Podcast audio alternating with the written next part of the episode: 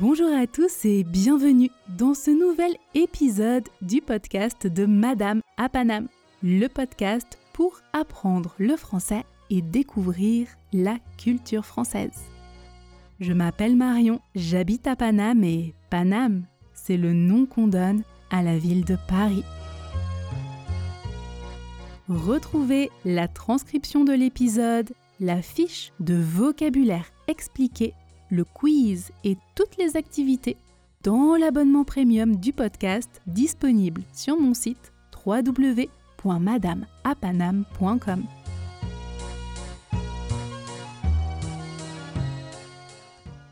Lundi commence la dernière session de l'année dans l'Académie de Madame à. Donc, vous êtes encore à temps pour rejoindre les cours de conversation. Objectif débloquer à l'oral et prendre confiance en vous quand vous parlez français. Rejoignez-nous et vous pourrez parler de vos progrès en français pendant les repas de fête cette année. Dépêchez-vous, on commence. Le lien pour vous inscrire est dans la description ou sur mon site www.madameapanam.com. Vous y trouverez aussi toutes les informations, le prix, les horaires, etc. Nous serons ravis de vous accueillir. Aujourd'hui, nous allons parler de ces plats d'hiver que vous devez tester au moins une fois dans votre vie. Je vous préviens, il va y avoir du vocabulaire spécifique lié à la cuisine et à la gastronomie, bien sûr. Pas d'inquiétude, s'il y a des mots nouveaux, tout est expliqué dans la fiche de vocabulaire et vous avez aussi accès à la transcription dans votre abonnement podcast premium. Rendez-vous sur mon site internet ou en description. Profitez de cet épisode pour apprendre du vocabulaire très utile en français. L'hiver arrive à grands pas et, comme vous le savez sûrement, en France, en hiver, il fait froid. Les températures baissent considérablement. Le soleil, lui, se couche tôt. Il n'y a pas beaucoup de lumière. Les journées sont courtes et sombres. Et en ce moment, à Paris, il pleut et il fait froid. C'est un peu déprimant, hein Et on est souvent malade à cette période. On a bien souvent le moral dans les chaussettes en hiver. Avoir le moral dans les chaussettes. C'est une expression. Je ne sais pas si vous la connaissez. Ça signifie être déprimé, avoir une énergie basse, ne pas avoir le moral, ne pas être en forme. Alors, comment faire pour se remonter le moral, pour se sentir mieux? Je ne sais pas ce que vous, vous faites, mais en France, la technique est simple. On mange. Et quoi de plus réconfortant? Que des plats chauds, généreux, parfois un peu consistants, hein, ou même carrément bourratifs. Bourratif, c'est un mot familier qui signifie que ça remplit bien le ventre. Je vous l'écris sur la fiche de vocabulaire expliqué. Eh bien oui, quand le froid s'installe, c'est naturel de vouloir se réchauffer de l'intérieur et avoir le ventre bien rempli. Alors, c'était assez difficile de choisir seulement quelques plats parce qu'il y en a beaucoup et parce qu'ils sont tous délicieux. Je vais aussi vous parler de quelques spécialités de Noël parce que les Français mangent beaucoup, vraiment beaucoup, pendant la période des fêtes. Alors, en France, il y a des plats qu'on mange qu'en automne et en hiver, quand il commence à faire froid. Et quand on pense à l'hiver, on pense forcément au fromage. Alors, les Français mangent souvent du fromage en dessert, et ça tout au long de l'année, pas seulement en hiver, vous le savez. Mais le fromage peut aussi être un plat principal, notamment le fromage fondu. C'est lourd, c'est chaud, c'est bon et c'est convivial. Les plats à base de fromage fondu sont souvent des plats qu'on partage avec la famille ou les amis. C'est très consistant, très réconfortant et nous avons deux plats populaires à base de fromage. Numéro 1, la raclette. Et numéro 2, la fondue savoyarde. Il y a même des débats sur les réseaux sociaux pour savoir quel plat est le meilleur. La raclette est dans le top des plats préférés des Français. Vous devez savoir ce que c'est et je vous conseille de goûter au moins une fois dans votre vie. Mais sachez avant tout qu'à l'origine, la raclette était suisse et non française. Bon, comment la prépare-t-on, cette raclette? Qu'est-ce que c'est concrètement? La raclette, c'est du fromage fondu que l'on met sur des pommes de terre et de la charcuterie. Vous allez me dire, et c'est tout? C'est ça le plat préféré des Français? Oui, mais il y a tout un rituel autour de la raclette. Ce n'est pas juste un plat servi sur la table. Non, non, non. Chaque participant doit faire fondre son fromage sur un appareil spécial en métal qui s'appelle un appareil à raclette.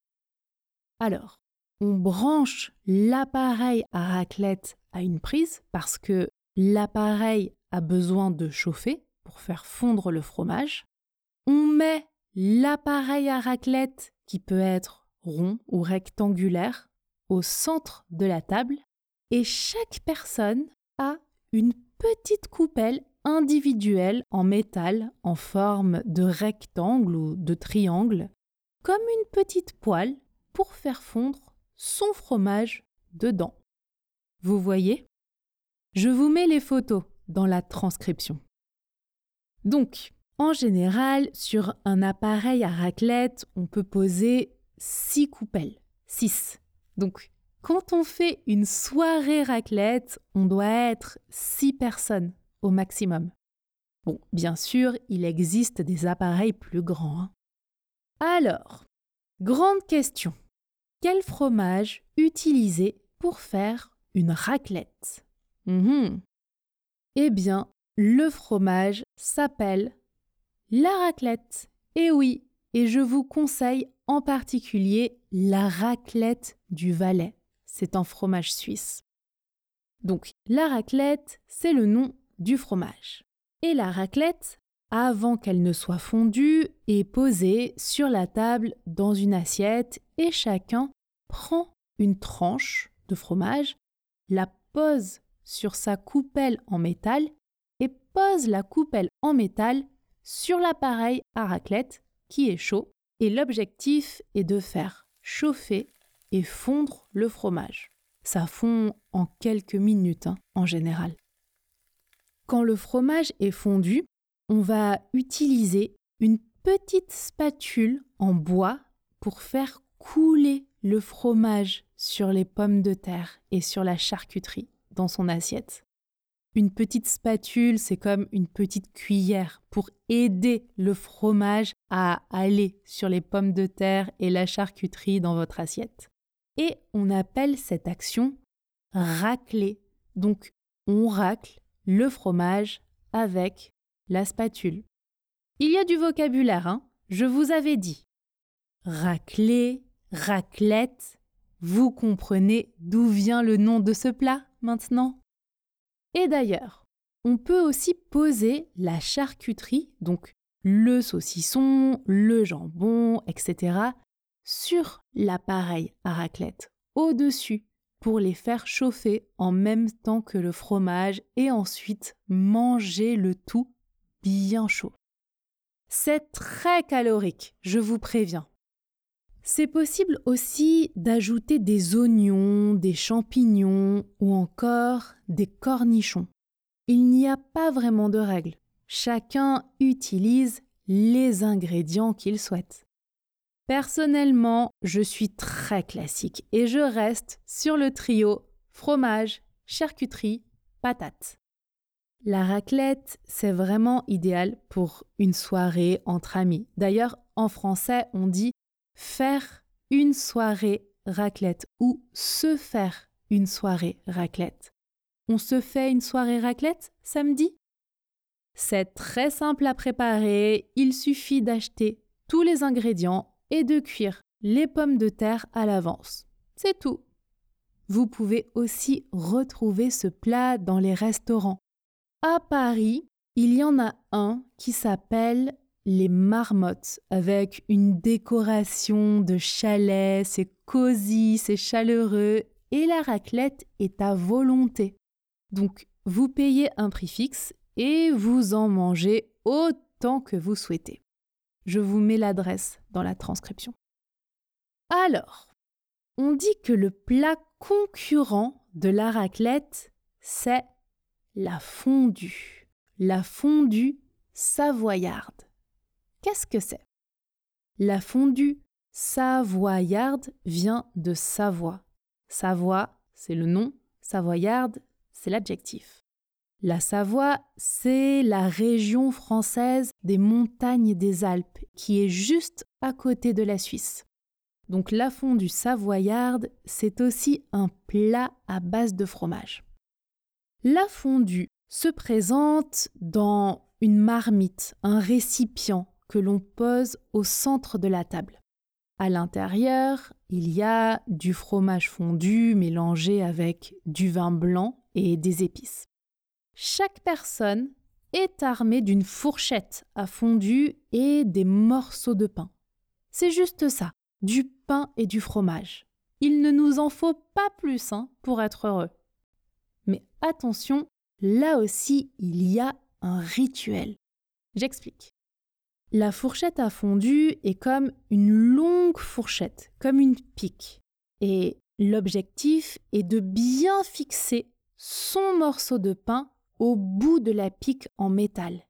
Et ensuite, de plonger le morceau de pain dans la fondue, donc dans le récipient commun avec le fromage fondu, et ressortir le pain plein de fromage et de le manger.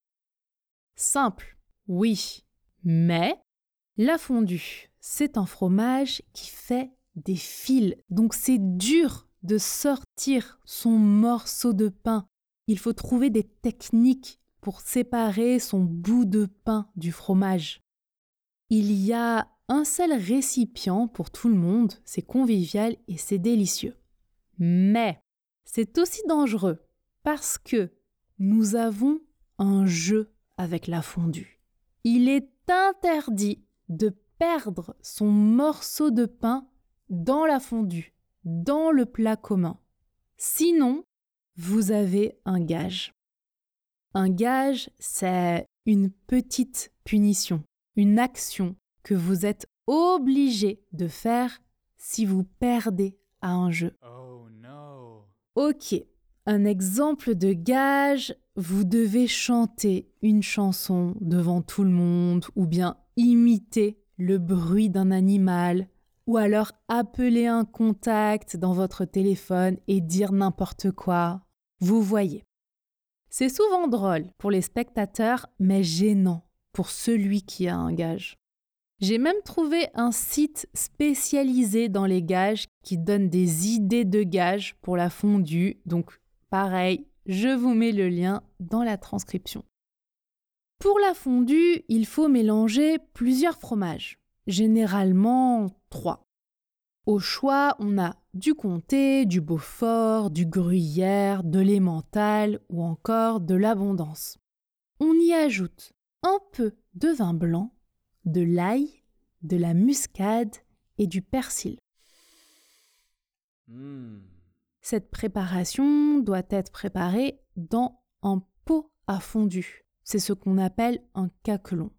Bon. Comme la raclette, c'est un plat à partager. Il est très rare de manger une fondue savoyarde tout seul. À Paris, pour manger une bonne fondue, vous pouvez aller au chalet savoyard. L'adresse exacte est aussi dans la transcription et la transcription, vous le savez, elle est dans votre espace podcast premium avec toutes les autres transcriptions de tous les épisodes. Après, il y a d'autres plats constitués essentiellement de fromage comme le camembert rôti au four. C'est délicieux. On peut le manger juste avec du pain. La recette est très simple. Achetez le camembert, qui est une sorte de fromage, donc vous pouvez l'acheter au supermarché ou chez le fromager. Le camembert, c'est un fromage qui est fort et qui sent fort, je vous le dis. Donc, ajoutez-y quelques herbes et mettez-le au four. C'est prêt. Moi, j'adore. Mais bon, pour certains d'entre vous, je sais que ça peut être un peu écœurant de ne manger que du fromage comme ça avec du pain. Et l'odeur du camembert qui sort du four est très particulière. Ça ne sent pas très bon, mais c'est bon. Je vous encourage à goûter et écrivez-moi pour me dire si vous avez aimé ou pas. C'est spécial, je vous préviens. Ensuite, euh, il y a un autre plat très populaire en hiver qui est la tartiflette. C'est aussi un plat bien lourd, hein, bien consistant, fait avec des pommes de terre, des oignons, des lardons, de la crème et du reblochon. Le reblochon, c'est un autre type de fromage qui vient de Savoie également. On mange ce plat quand il sort juste du four. Le fromage est bien grillé, c'est délicieux. Je vous mets la recette dans la transcription, ce n'est pas difficile à faire, donc si vous avez un four, vous pouvez tester à la maison. Bon, si vous n'êtes pas trop fan de fromage, pas de panique, il y a d'autres plats à déguster en hiver. Je vous recommande la fondue bourguignonne. Et ce n'est pas du fromage. Pour la fondue bourguignonne, c'est le même concept que la fondue savoyarde. Il y a un récipient commun au milieu de la table et tout le monde a sa fourchette géante. Mais les ingrédients sont différents. Pour la fondue bourguignonne, on utilise de la viande de bœuf à la place du pain. Et il y a un mélange d'huile et d'épices à la place du fromage. Il faut donc utiliser les fourchettes à fondu pour piquer un morceau de viande au bout et quand vous trempez la viande dans l'huile, dans le récipient au milieu de la table, la viande va frire, va cuire directement. Ensuite, une fois que vous avez fait cuire votre petit morceau de viande au bout de votre pic, vous la trempez dans la sauce de votre choix, mayonnaise, ketchup, tartare ou sauce béarnaise, et hop, vous mangez. Et c'est très bon. On peut aussi accompagner la fondue bourguignonne avec de la salade ou des frites, par exemple. Si vous voulez visualiser, je vous rappelle que toutes les photos de tous les plats dont je vous parle sont dans la transcription. Ah, on ne peut pas non plus parler d'hiver sans parler de soupe. On boit beaucoup de soupe en hiver en France. Il y a la soupe aux légumes qu'on appelle le potage, souvent fait à base de légumes de saison comme la pomme de terre, la carotte, la courge, le poireau, la citrouille. Et puis, il y a la soupe à l'oignon. Ah là là, ça c'est délicieux. Vous la retrouverez souvent en entrée dans les brasseries et restaurants. C'est une spécialité très populaire en France. Testez si vous êtes en France en hiver. Alors, comme son nom l'indique, c'est un bouillon à base d'oignons caramélisés, de beurre, de croûtons et de fromage râpé par-dessus. Avant d'être servi, la soupe à l'oignon est mise au four pendant quelques minutes. Donc, le fromage est fondu et un peu grillé. Et attention, la soupe à l'oignon est servie dans un bol spécial, réservé à ce plat, généralement en porcelaine blanche. Les oignons sont très faciles à cultiver, donc la soupe à l'oignon est un plat très populaire depuis au moins l'époque romaine. On appelait même ce plat la soupe des pauvres à l'époque, tant elle est consommée et facile à préparer, même pour les familles les plus défavorisées. Vous retrouverez le lien de la recette dans la transcription, comme toujours. Ça va? Passons maintenant au fameux repas de Noël. Comme je disais tout à l'heure, les Français mangent beaucoup. Vous savez sûrement que le repas de Noël dure des heures et des heures. Traditionnellement, les familles se réunissent le soir du 24 décembre, la veille de Noël donc, et le repas dure jusqu'à minuit ou plus. Donc, si on commence le repas entre 19 et 20 heures, cela veut dire qu'il dure 4 ou 5 heures.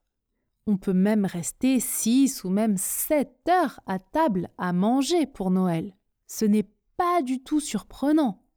C'est beaucoup, oui de nombreuses familles continuent les célébrations le 25 décembre, au déjeuner et parfois même au dîner. Donc, il y a trois gros repas, c'est intense. On mange, on mange, on mange, on se repose un peu, on boit et on remange encore et encore. Mais alors, qu'est-ce que les Français peuvent bien manger? Alors, il y a des spécialités différentes en fonction des régions. Voyons-en quelques-unes. Il y a d'abord l'apéritif et les pains surprises. Un pain surprise, c'est un pain rond rempli de toast. Hum, j'explique. On prend le pain, pas la baguette, hein, le pain de forme ronde, et on coupe le dessus et on enlève ensuite la mie. Vous savez, la mie, c'est l'intérieur, la partie blanche du pain. Donc, vous avez un pain vide avec la croûte, l'extérieur seulement. Avec la mie qu'on vient d'enlever, on va faire des petits toasts au saumon, par exemple. Et ensuite, on replace ces toasts à l'intérieur du pain et on replace au-dessus le chapeau du pain, la partie qu'on avait coupée, la partie qu'on avait enlevée. Donc, quand vous ouvrez le pain, surprise, il y a des toasts. Hmm. Vous visualisez? Je vous ajoute une photo aussi dans la transcription. Ça, c'était l'apéritif. Ensuite, il y a l'entrée. Traditionnellement, les Français mangent des fruits de mer comme des huîtres, des crevettes, du saumon fumé, des coquilles Saint-Jacques ou des œufs de poisson, comme le caviar par exemple. Bien sûr, il y a aussi le fameux foie gras qu'on peut manger avec de petits toasts, du pain brioché ou encore du pain d'épices pour faire un mélange sucré-salé. Ces produits dont je vous parle, ce sont des produits qui sont généralement assez chers et de qualité. On n'en mange pas souvent, hein. c'est vraiment un repas de fête. On peut aussi manger des escargots en entrée. Alors, ils sont cuits au four et on les mange avec du beurre et du persil, de l'ail et des échalotes. Personnellement, je n'ai jamais goûté les escargots. Je peux pas. C'est la même chose pour les huîtres. Il paraît que c'est bon. Les gens disent que c'est bon. Mais je ne peux vous faire aucun retour dessus. Je ne sais pas. Ah, ça ne me donne pas envie. Goûtez les escargots. Allez-y. Vous me direz si vous aimez. Moi, je reste sur le pain surprise. Après l'entrée vient le plat principal. Alors, traditionnellement, c'est souvent de la dinde au marron avec des pommes de terre. Mais il n'y a pas vraiment de règle. Chaque famille prépare le repas qu'elle souhaite. C'est bien souvent de la volaille, donc une viande blanche, de la dinde ou de la pintade.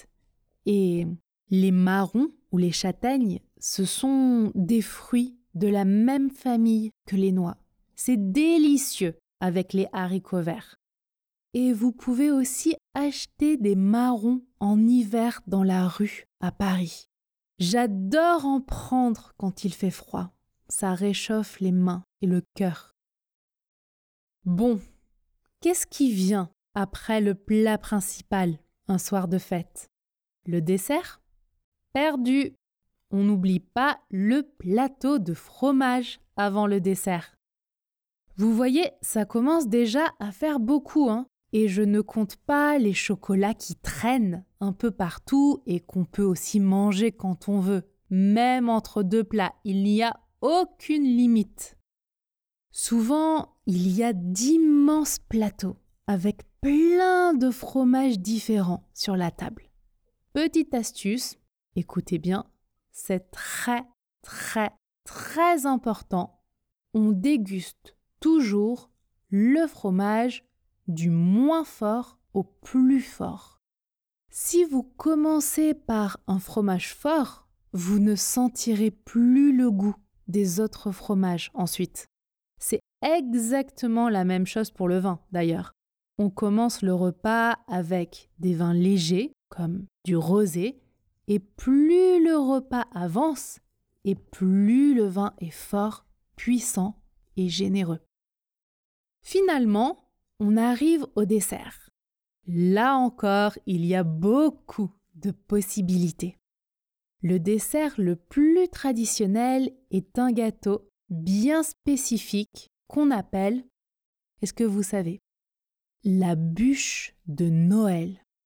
C'est un gâteau en forme de bûche de bois, donc en forme de morceaux de bois.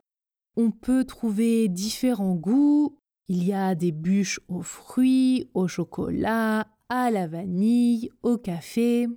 Sur le dessus de la bûche, il y a toujours des décorations, des petits personnages qui coupent du bois, des sapins, des animaux de la forêt, Parfois, les décorations sont en plastique et ne se mangent pas, et parfois elles sont en chocolat et on les mange.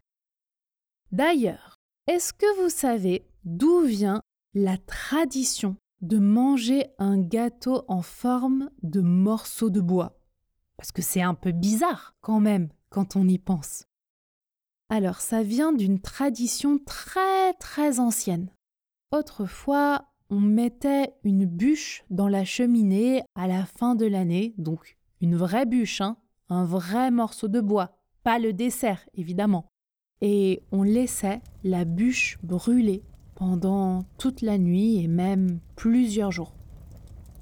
En fait, cette bûche était considérée comme un objet sacré ou magique, car elle symbolisait les péchés et les malheurs les mauvaises choses de l'année en cours, ce qu'on devait brûler, détruire par le feu pour accueillir une nouvelle année. C'est comme une purification, vous voyez? Maintenant, cette bûche est représentée sous forme de pâtisserie et on la mange et c'est très bien comme ça.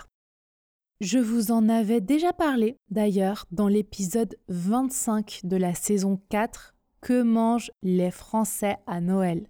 Je vous mets le lien dans la description si vous voulez en savoir plus à ce sujet. Vous savez maintenant quel plat vous devez absolument tester en hiver en France. Au restaurant, à la maison, si vous cuisinez ou chez des amis français. Pour les abonnés Podcast Premium, c'est le moment de faire le quiz. Et vous tous qui m'écoutez et qui apprenez le français, c'est le moment de terminer l'année en beauté. Testez un cours de conversation pour pratiquer votre français à l'oral. Faites-vous ce cadeau de fin d'année. Vous le méritez.